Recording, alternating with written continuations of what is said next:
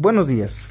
Nos encontramos con el maestro Alejandro Martínez Acosta, a quien le haremos una entrevista sobre su experiencia docente, quien nos va a ayudar a profundizar en la vida educativa. Buenos días, maestro. Muy buenos días.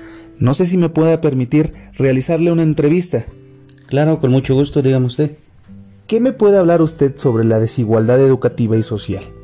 Bueno, antes que nada, existen algunos antecedentes que en nuestro país hay desigualdad educativa, por lo cual se debe buscar estrategias que ayuden a potencializar la educación. Para ello, eso en sí, a grandes rasgos, es lo que yo te puedo aportar. Muy bien, muchas gracias. Sobre la, la educación básica, ¿qué me puede decir? Bueno, la educación básica es vital para la formación de toda persona o individuo que le permita el desarrollo de los aprendizajes elementales y prepararlos para la vida cotidiana. Muy bien, maestro. Y bueno, usted es docente. ¿Qué me puede decir sobre el papel del docente?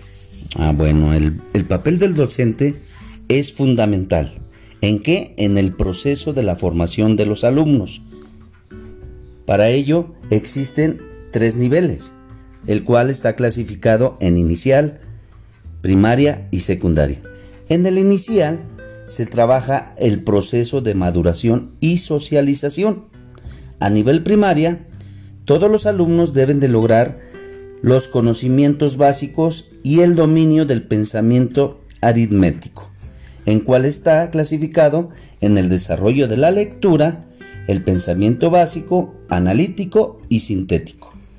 A nivel secundaria, la vida relevante del alumno en su entorno es la pubertad, porque él se encuentra en ese proceso. Entonces, para ello pasamos al pensamiento aritmético, al matemático, profundizando perdón, la lectura y la escritura. Muy bien, muy buena contestación. Algo muy importante que me gustaría que hable usted es sobre la educación indígena. Bueno, en la educación indígena sabemos que la SEP cuenta con una coordinación general de educación, tanto interculturalidad bilingüe, que es, un proceso que apoya la educación intercultural.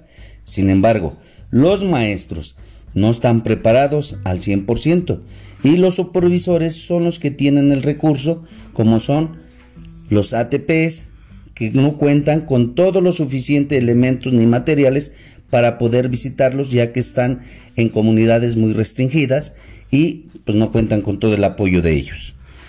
Considero algo importante que es el monetario de la educación.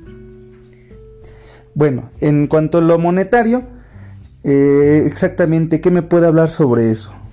Bueno, en lo monetario, pues debemos de, de destinarle más recursos a esa educación indígena, ya que por los medios, la situación y la economía y donde se encuentran las personas, pues no se puede no se puede este, profundizar bien la educación porque se necesitan diferentes elementos, como es ahorita lo actual, el internet.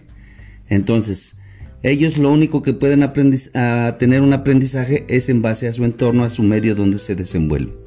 Muchísimas gracias, maestro Alejandro. Espero que tenga un excelente día. No, al contrario, gracias a usted y espero que mi aportación le ayude a su trabajo.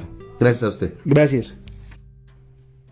Como ustedes lo pueden observar, hablamos algo muy importante sobre el nivel básico de la educación y los recursos que necesita en realidad la educación y que estamos dejando abajo algo muy importante que es la escuela indígena.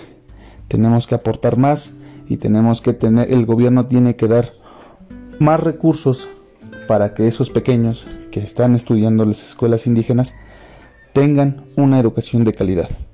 Asimismo, los maestros estén realmente preparados para poder brindar esa educación de calidad. Muchísimas gracias.